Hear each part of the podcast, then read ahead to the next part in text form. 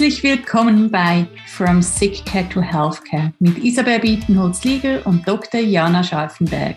Wir leben beide für ein einfaches, gesundes Leben und eine ganzheitliche Medizin und wir finden, es darf sich dringend etwas ändern. Weg vom Krankenhaus und einem System, was Krankheit besser vergütet als die Gesundheit. Wir setzen uns ein für ein wirklich funktionierendes Healthcare-System und nehmen dich in diesem Podcast mit in spannende Gespräche mit Expertinnen und Experten, unsere täglichen Einblicke in unsere Arbeit und wie wir alle gemeinsam das praktisch umsetzen können. Denn wir fragen uns immer wieder, was läuft im Moment richtig gut und was eben auch nicht.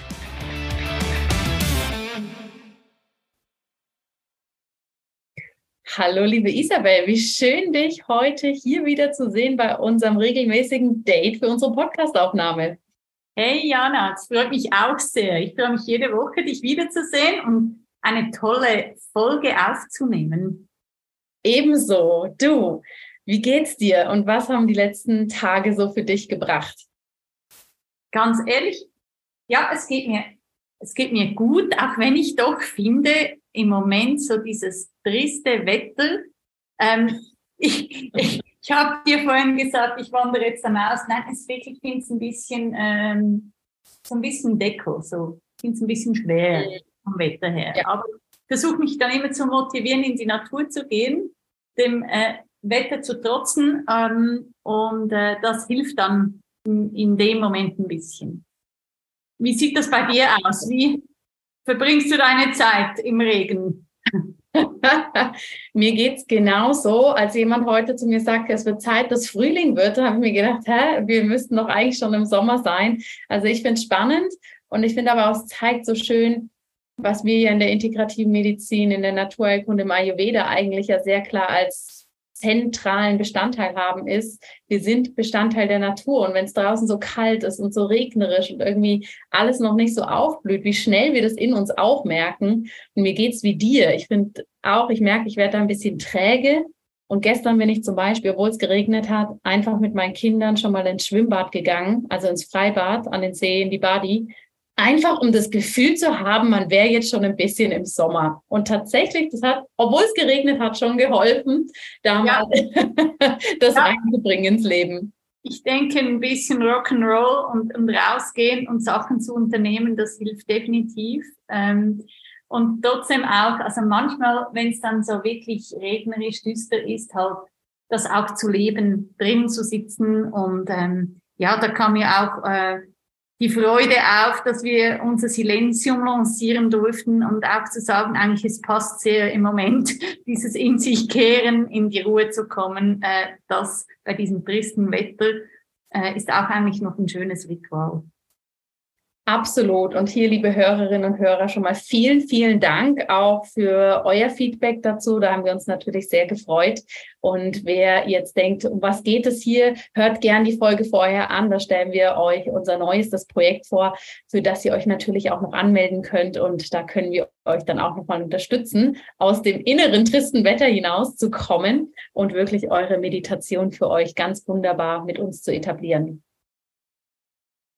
Ja, wir freuen uns ganz, ganz fest. Ich werde ganz früh morgens äh, die Stunden halten und ähm, ich bin sehr gespannt, wie viele Zuhörerinnen und Zuhörer da teilnehmen. Es ist also um 6 Uhr morgens.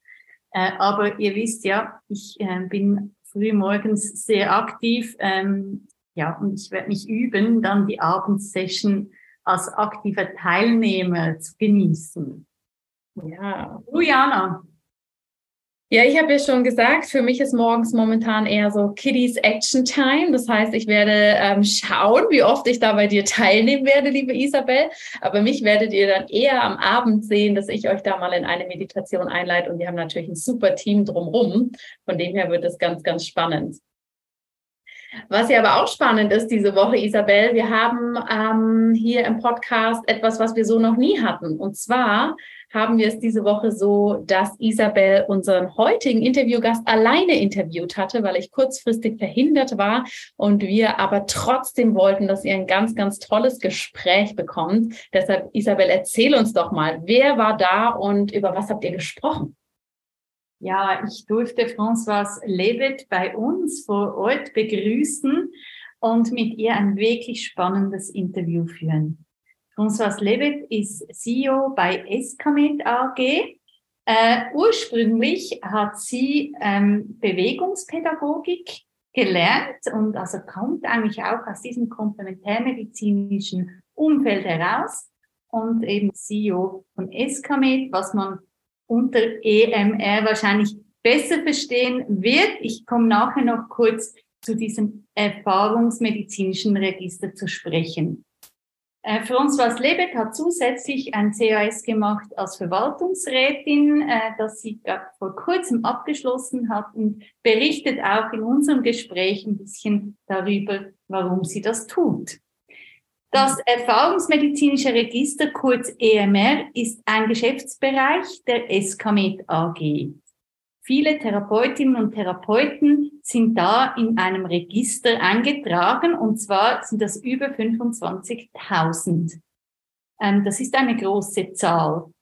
Äh, man muss wissen, dass die SKMed äh, ein Qualitätslabel entwickelt hat, das die Therapeutinnen und Therapeuten auszeichnet. Und das wiederum die Basis ist, wo viele Versicherungen entsprechend dann die Leistungen teilvergütet über die Zusatzversicherung. Das in Kürze, wer ist François und was ist überhaupt das EMR? Ja, dann freuen wir uns auf ein ganz spannendes Interview. Danke, Isabel, dass du da so tolle Fragen gestellt hast und ihr so wirklich wunderbare Gedankengänge geteilt habt. Liebe Hörerinnen und Hörer, wir wünschen euch jetzt auch ganz viel Hörgenuss damit.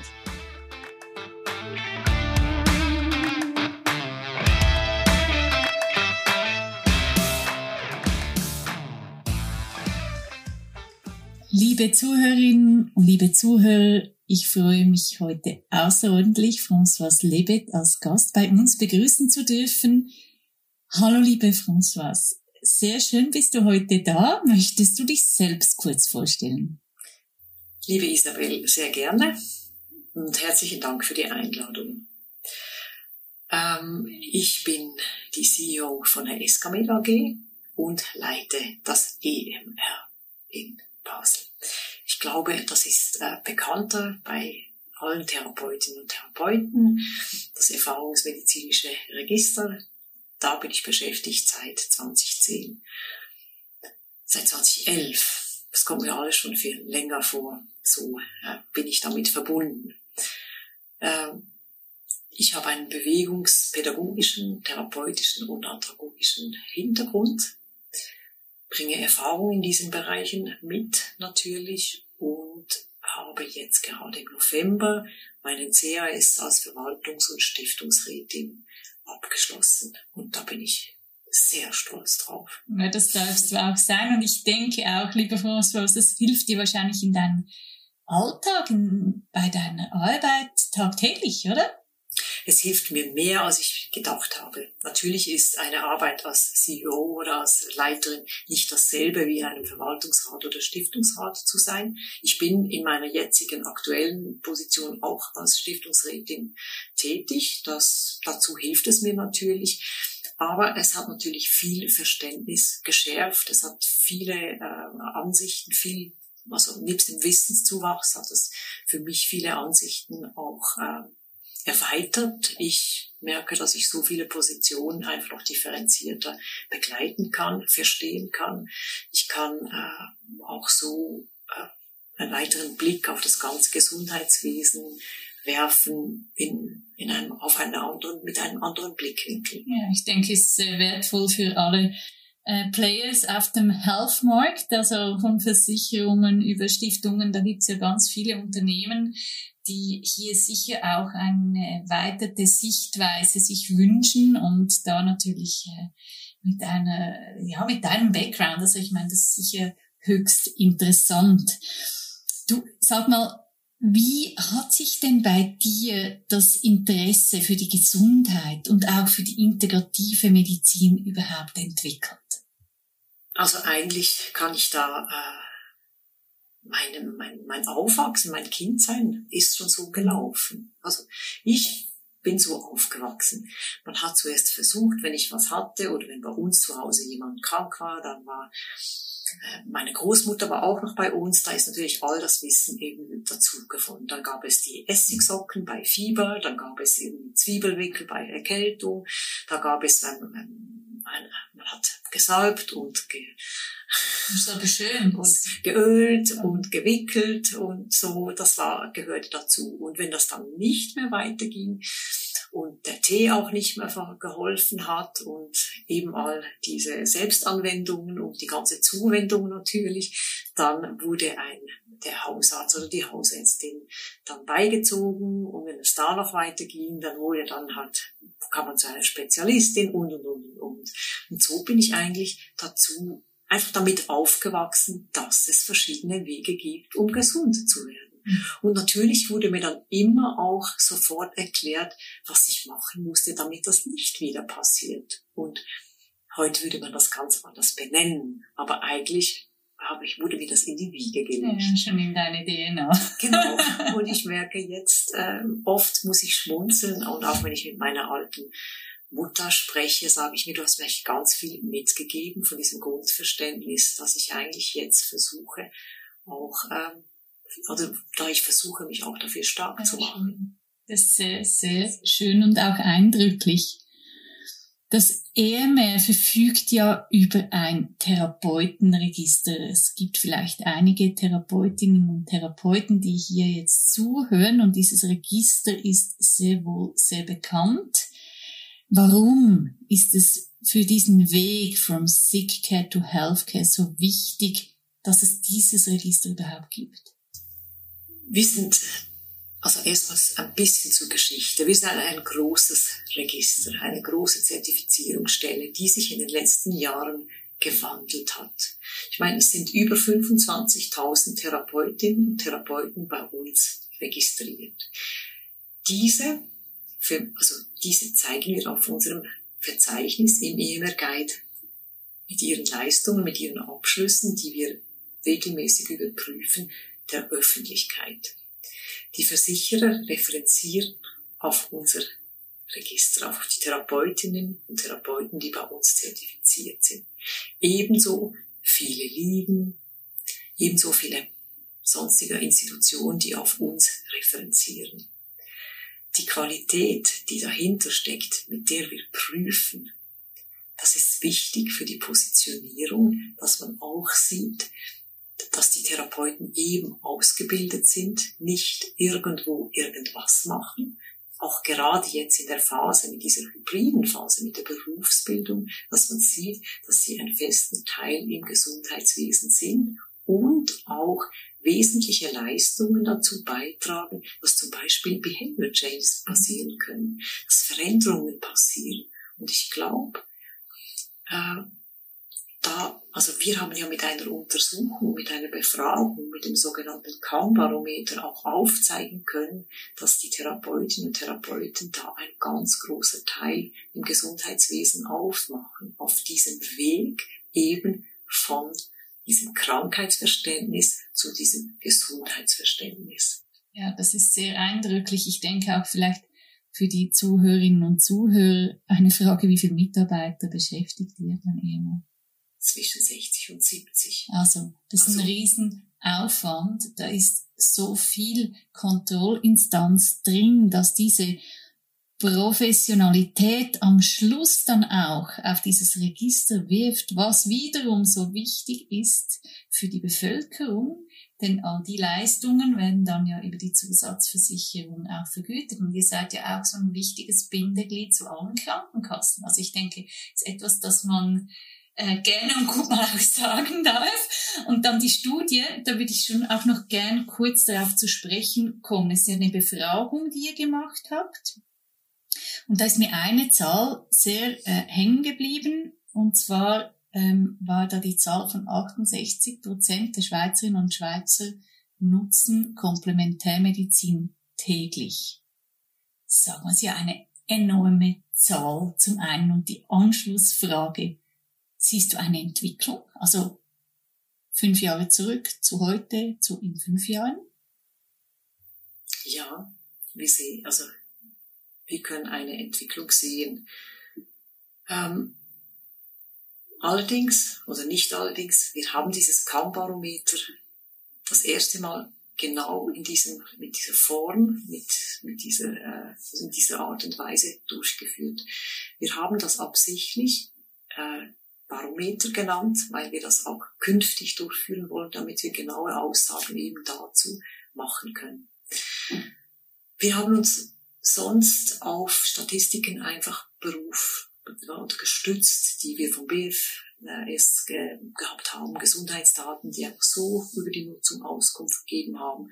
Aber wir wollten sie jetzt spezifischer haben, weil wir merken, es wird wichtiger, diese Aussage machen zu können, und zwar unabhängig. Mhm. Deshalb haben wir da auch ganz konkret ein Büro gewählt, das da stark etabliert ist und das sehr neutral ist und das einfach eine Gruppe von Menschen befragt, die überhaupt nichts mit uns zu tun haben, mhm. sondern wirklich die Erfahrung der Bevölkerung. Jetzt, wenn wir das vergleichen, und ich möchte einfach da sagen, der Vergleich, der, der wird dann wirklich erst ganz stark und aussagekräftig, wenn wir dann das Gleiche mit dem Gleichen vergleichen. Aber man kann jetzt schon sehen, dass ähm, zu den fünf Jahren, die du ansprichst, zu den mhm. anderen Statistiken, das, das hat zugenommen, die Nutzung hat zugenommen. Wir sehen eine Veränderung zwischen der Nutzung von Männern und Frauen. Wir sehen eine Veränderung, also auch mehr Männer mhm. nutzen.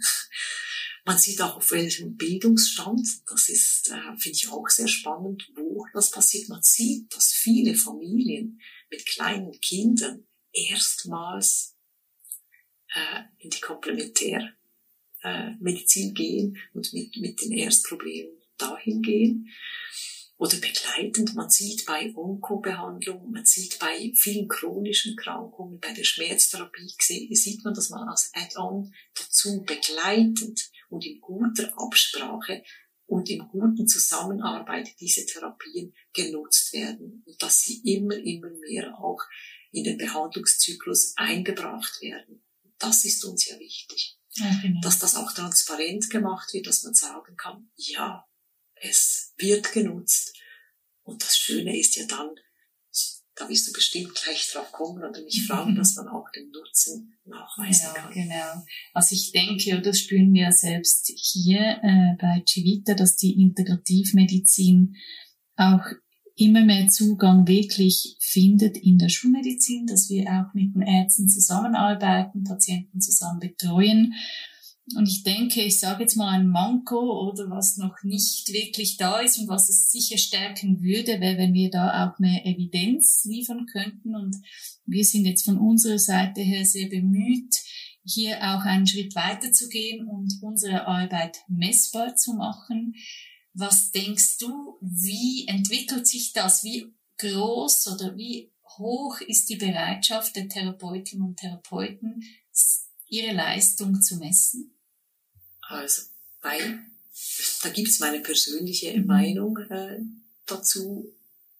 Ich vorweg, ich finde in den aktuellen politischen Diskussionen über, überhaupt, es gibt gar keinen Weg darum rum, dass man diese Leistungen messbar macht. Die Frage stellt sich des Wie, des Settings. Und ich glaube, da braucht es ganz viel Aufklärungsarbeit. Es braucht ganz viel also wirklich Informationsarbeit, dass man sieht, weshalb wird was gemacht. Auch, dass man die Chancen erkennt, dass man sieht, das ist eigentlich eine Chance, eine Therapie auch zu positionieren. Natürlich muss es so sein, dass ein Setting so aufgegliedert oder so aufgezäumt wird, dass es nicht wahnsinnig also nicht mehr Aufwand ist wie die Behandlung selber, dass das auch relevant ist in der Entlöhnung, dass man da vielleicht eine Tarifziffer hat, wo man, worüber man diesen Aufwand abrechnen kann. Und man muss eine passende Messung finden. Und man muss die Fragen so stellen, wie sie halt für dieses Setting gilt. Es ist nicht überall dasselbe.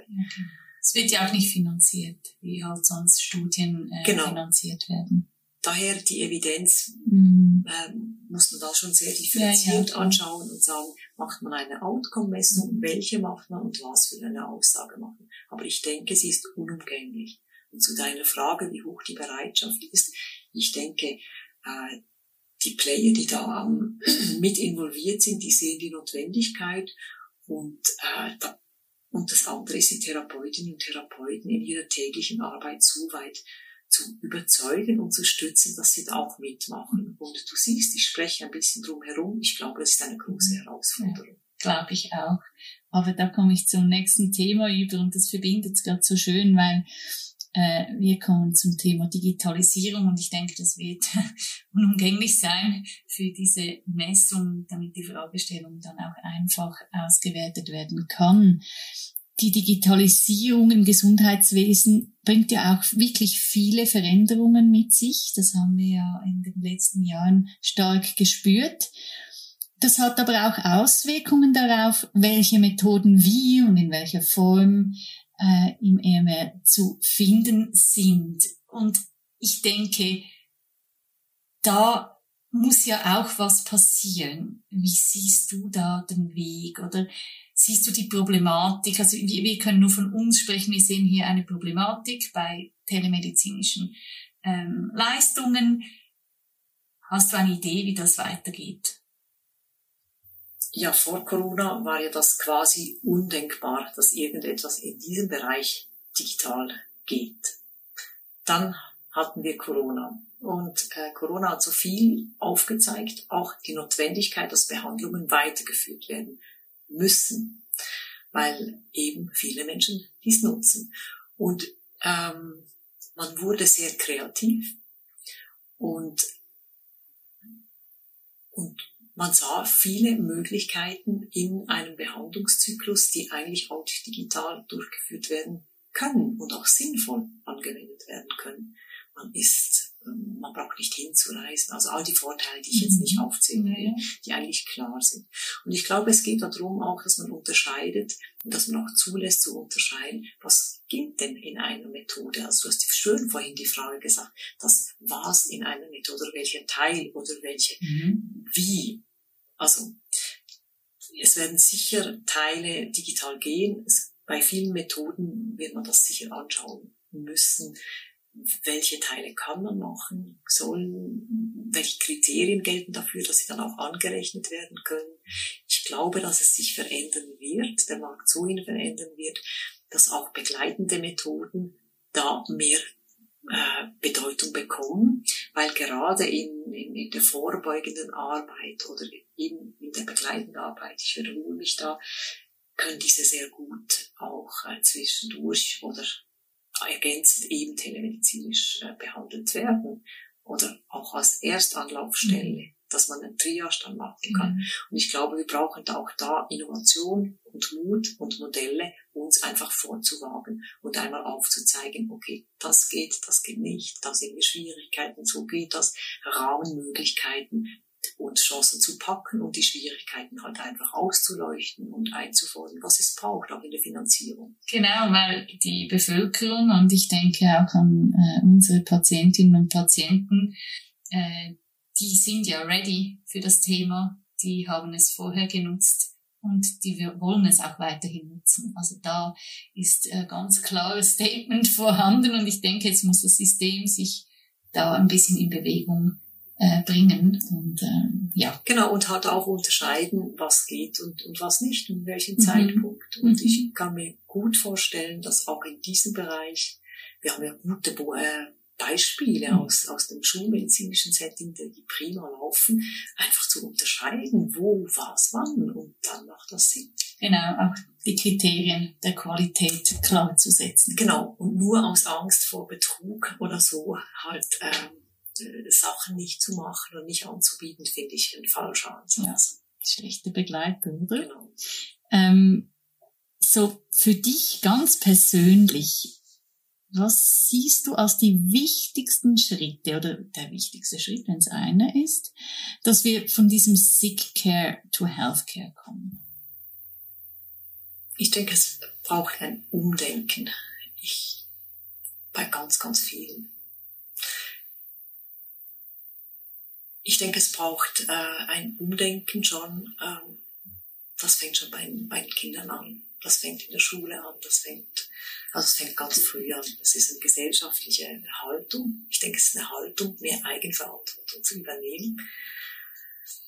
Ähm, ich denke, wir müssen auch äh, überlegen, wo wird welcher Schritt gemacht. Ich denke, wir müssen uns über neu über Zusammenarbeiten äh, besprechen. Also wenn wir so eine Journey nehmen von einer, von, von einer Person, was ist wo wichtig, ist nicht immer dasselbe wichtig. Und ich glaube, das muss auch abgebildet werden in der Gesetzgebung und deshalb auch in der oder auf die Gesetzgebung dafür geschaffen werden, die Versicherer die Produkte so gestalten, dass eine Vergütung, eine sinnvolle Vergütung möglich ist. Genau, dass dann wieder am Schluss ja dann die Kosten reduziert Genau. Da, da versuchen wir ja nicht Kosten zu generieren, sondern eigentlich Kosten einzusparen auch.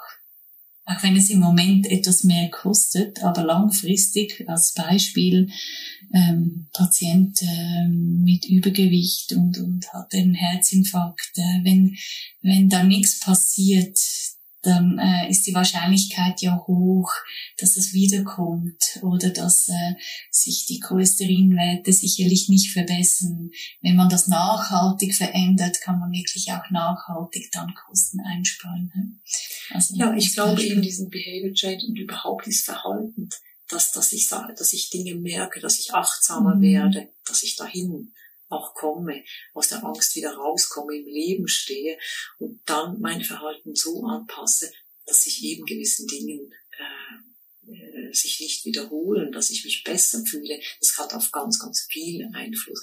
Und ich glaube, man kann das eine Herausforderung sehe ich darin, dass man nicht alles so isoliert sieht. Und ich glaube, das braucht wirklich einen Paradigmenwechsel. Es braucht vielleicht eine neue Einteilung, ein neues Verständnis von Produkten, vom Umgang äh, von uns allen. Wir sind da alle gefordert, die in diesem Gesundheitswesen Teil sind, äh, miteinander zu sprechen und auch äh, loszulassen oder Neues zu gestalten, Neues zu wagen, vielleicht in Form von Pilotprojekten, die wir dann auch kritisch auswerten und schauen, bringt es wirklich den gewünschten Erfolg und wenn nicht, agil einfach weitergehen. Aber, also mir sind die Kosten, die, die explodieren auch ja, genau. bekannt. Um dieses geht es ja nicht. Aber es braucht neue Modelle, dass wir da hinkommen. Also ich denke, es braucht drei, drei markante Punkte. Das eine eben, wie du gesagt hast, der, der Mensch selbst, der in die, in die Selbstverantwortung kommt. Das äh, sind aber nicht alle schon auf diesem Weg. Das ist das eine. Das andere, es braucht die Produkte, wie du gesagt hast, und es braucht die Systeme, die das Ganze auch unterstützen, seien das Ärzte, Schaften, Spitäler etc., Versicherungen. Also ich denke, all die drei zusammen. Und wahrscheinlich ähm, müssen wir dann auch ehrlicherweise sagen, es braucht ein bisschen Zeit. Es braucht Zeit und auch die Bildung möchte ich da Mhm. noch mit reinnehmen. Es Ja. braucht die, die ganzen Bildungssysteme. Wir brauchen einfach wieder ein Zurückkommen, Mhm. dass wir selbst Mhm. verantwortlich sind für unser Glück und Leben. Also wir haben eigentlich die Zeit nicht, sind wir genau. uns einig. Also dieser Paradigmenwechsel, der muss jetzt eigentlich passieren. Deshalb sind wir ja so stark on fire.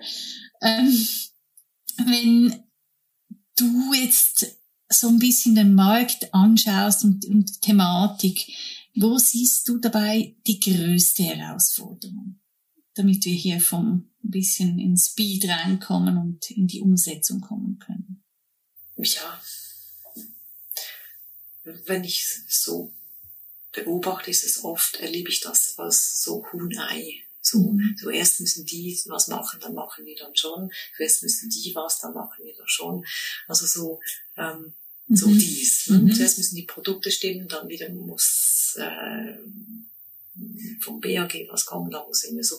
Gut, wir, wir hier, so wie Mhm. ich jetzt spreche, wir sind im Zusatzversicherungsbereich. Mhm. Da ist jeder Versicherer frei, Mhm. was zu machen. Vielleicht müssen wir auch da mal weiterdenken mit der ganzen Prävention und, und, und. Mhm. Die ja nicht vergütet wird. Genau. Oder teilweise. Ja. Teilweise. Genau, je nach Krankenkasse. Je nach Mhm. Produkt, ja. Genau. Vielleicht müsst, vielleicht ist es halt auch da ein Andenken. Daten zusammensetzen und schauen, wie gestalten wir sinnvoll neu. Und welche Übergangslösungen gestalten sich da? Mhm. Welche Qualität will man auch haben? Was strebt man auch an? So, und da diese Transparenz reinsehen und halt auch Modelle, die, die klappen, unterstützen und halt dann ab in die Entwicklung gehen. Ja. Ich denke, dieses, ähm, du sagst mir, dass wir da auch in die Gänge kommen. Ich denke, dieses äh, interprofessionelle Zusammenarbeiten ist ein großes Wort. Wir machen auch einen Kongress dazu, aber es zeigt sich ja eigentlich in der, im Interagieren, wie dann zusammengearbeitet wird. Und damit das geschehen kann, braucht es Modelle, die eine Durchgängigkeit und auch eine, eine Flexibilität von der Triage zum Beispiel ermöglichen. Und es braucht andere Abrechnungsmodelle. Möglichkeiten.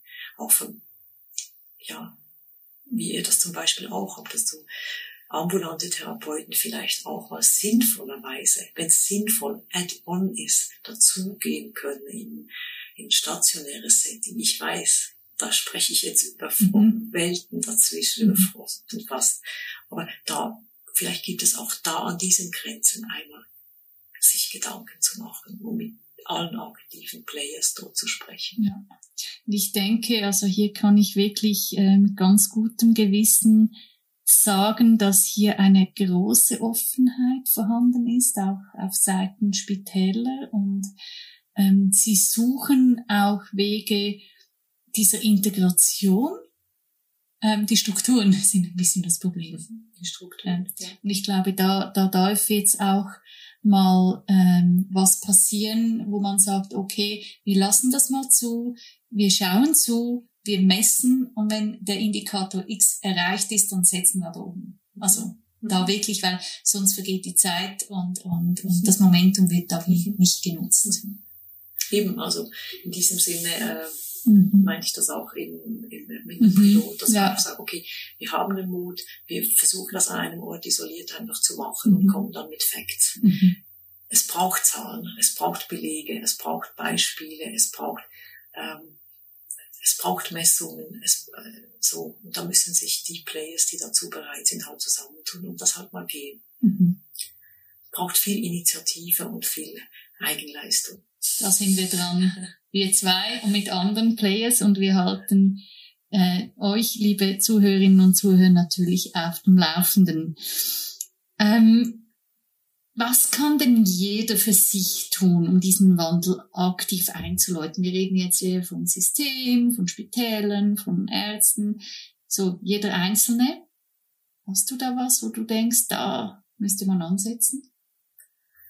Gut, ich maße mir nicht an, das für, für eine ganze Menge zu sagen. Wenn ich jetzt manchmal so äh, die Rückmeldung kriege oder lese auf, von unseren Hotlines, von den Sorgen, von den Therapeutinnen und Therapeuten, ähm, da würde ich, denke ich mir, es bleibt nicht alles einfach gleich. Wir sind in einem Wandel. Die Komplexität wird nicht abnehmen. Es ist aber all, es ist nicht alles aber schlecht. Wir können auch, es geschehen auch Dinge, die sind eine unheimliche Chance, wenn man nur die Berufsbildung sieht, die jetzt passiert. Ich glaube, es ist im Moment auch der Zeitpunkt, oder nicht, ich glaube, ich bin mir sicher, es ist der Zeitpunkt, wo sich jetzt die Erfahrungsmedizin auch positionieren kann. Es ist ein wichtiger Player im Gesundheitswesen. Wir brauchen dieses Zusammenkommen.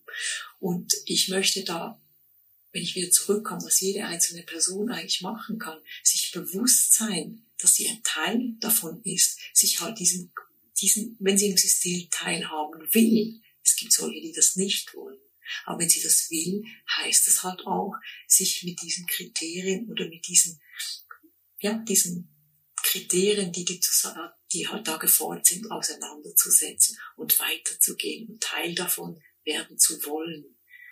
Und da gehören ein paar Dinge dazu, weil die Welt können wir nicht mehr zurückdrehen, mhm. aber wir können sie aktiv mitgestalten und sich dessen bewusst sein. Da wünsche ich, denke ich, mir kann jede Person sich informieren, offen mhm. sein, einfach nicht alles, was gegeben nehmen, gegeben nehmen und als äh, einschränkend empfinden, weil es gibt auch Chancen da drin jetzt für die ganze Sache zu positionieren. Ja. Da bin ich äh, zu 100 Prozent bei dir. Wir sehen das auch so. Wir sehen das als Chance und ähm, wir werden das auch so versuchen zu nutzen. Meine Abschlussfrage, die stellen Jana und ich ja jeweils äh, gerne. Wie hältst du dich denn ganz persönlich gesund? Ja, Eine große Frage. Ich kann ja schlecht sagen. Also, ich kann schlecht sagen. Äh, das ist schwierig ja, in dieser ja. verrückten Zeit. Wenn ich vorhin sage, die, man muss es als Chance nehmen. Nein, ich habe meine Rituale. Äh, ich habe meine Rituale, die ich, das heißt ganz konkret, ich öffne morgens die Fenster. Bei jedem Wetter. Ich lege mich auf meine Matte, ich spüre die Luft, den Luftzug oder den Regen oder was auch immer. Ich rieche das, ich spüre das über meine Haut. Ich mache meine Übungen, ich zentriere mich so, ich stärke mich so, ich komme so zu, zu mir, das seit Jahren und ich versuche das täglich zu machen, egal in welche Zeit ich aufstehe. Mhm. Das ist ganz was Wichtiges, nebst meinen Spaziergängen und Kulturanlässen, die für mich sehr stabilisierend sind. Aber es klingt mir auch oft nicht. Und ich denke mir wieder, meine Güte, das ist einfach so menschlich, liebe Zuhörerinnen, liebe Zuhörer. Darüber haben wir schon ein paar Mal gesprochen, aber inspirierend finde ich äh, dein Morgenritual. Ähm, vielleicht mag es die eine oder der andere auch ausprobieren. Ich probiere es sicherlich in den nächsten Tagen mal aus. Alle Fenster auf und spüren, wie der Wind geht. Äh, in diesem Sinne wünschen wir euch eine wunderbare Woche und freuen uns, euch bald wieder ähm, zu hören oder freuen uns aber auch über eure Rückmeldungen, die wir immer sehr, sehr schätzen.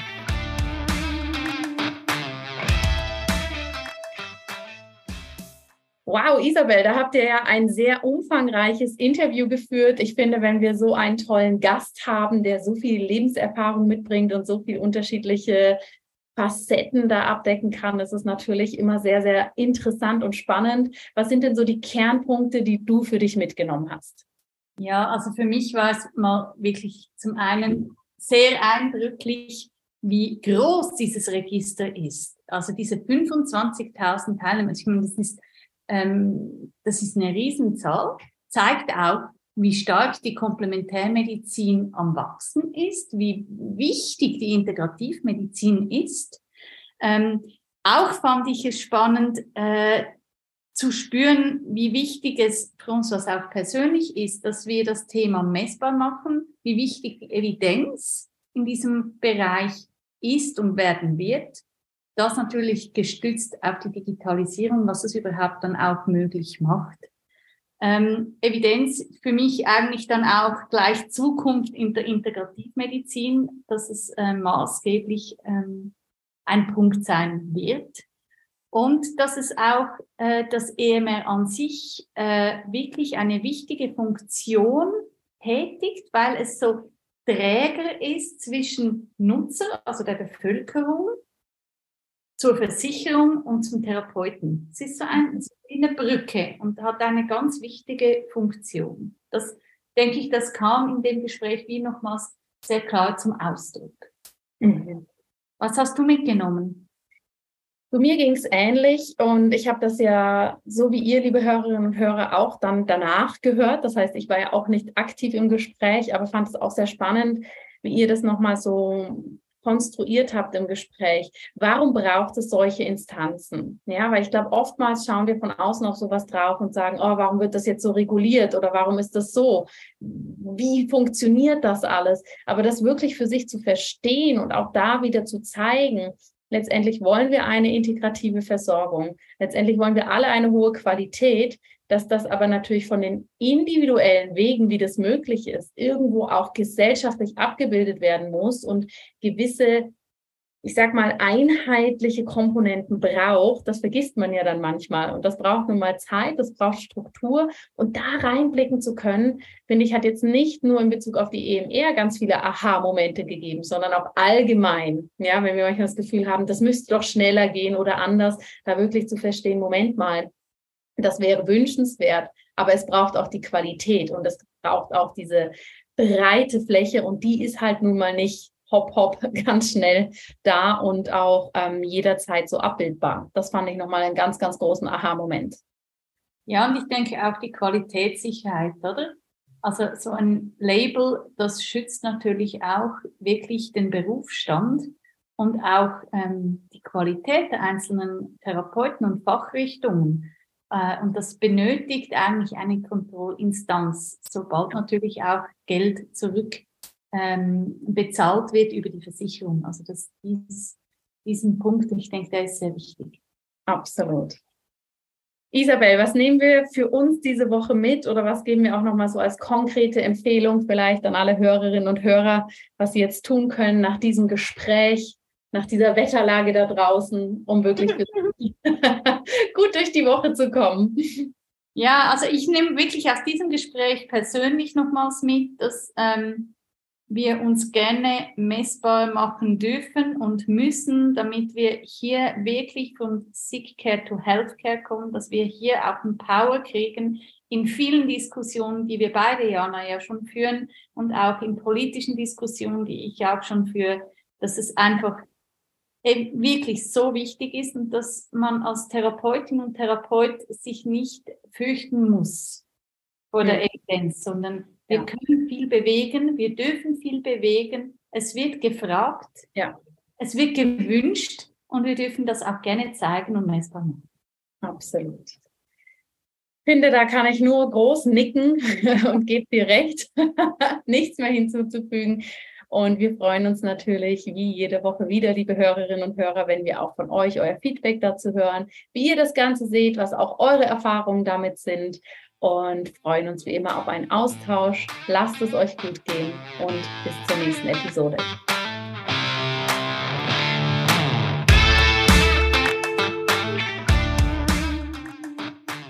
Und das war die Folge für diese Woche. Wir hoffen natürlich sehr, dass ihr viel Inspiration, Aha-Momente und so einige praktische Action Steps mitgenommen habt. Noch mehr freuen wir uns natürlich, wenn ihr diesen Podcast nutzt, um ins Gespräch zu kommen. Mit uns, unseren Expertinnen und Experten und natürlich auch eurem persönlichen Umfeld. Denn Gesundheit geht uns alle an.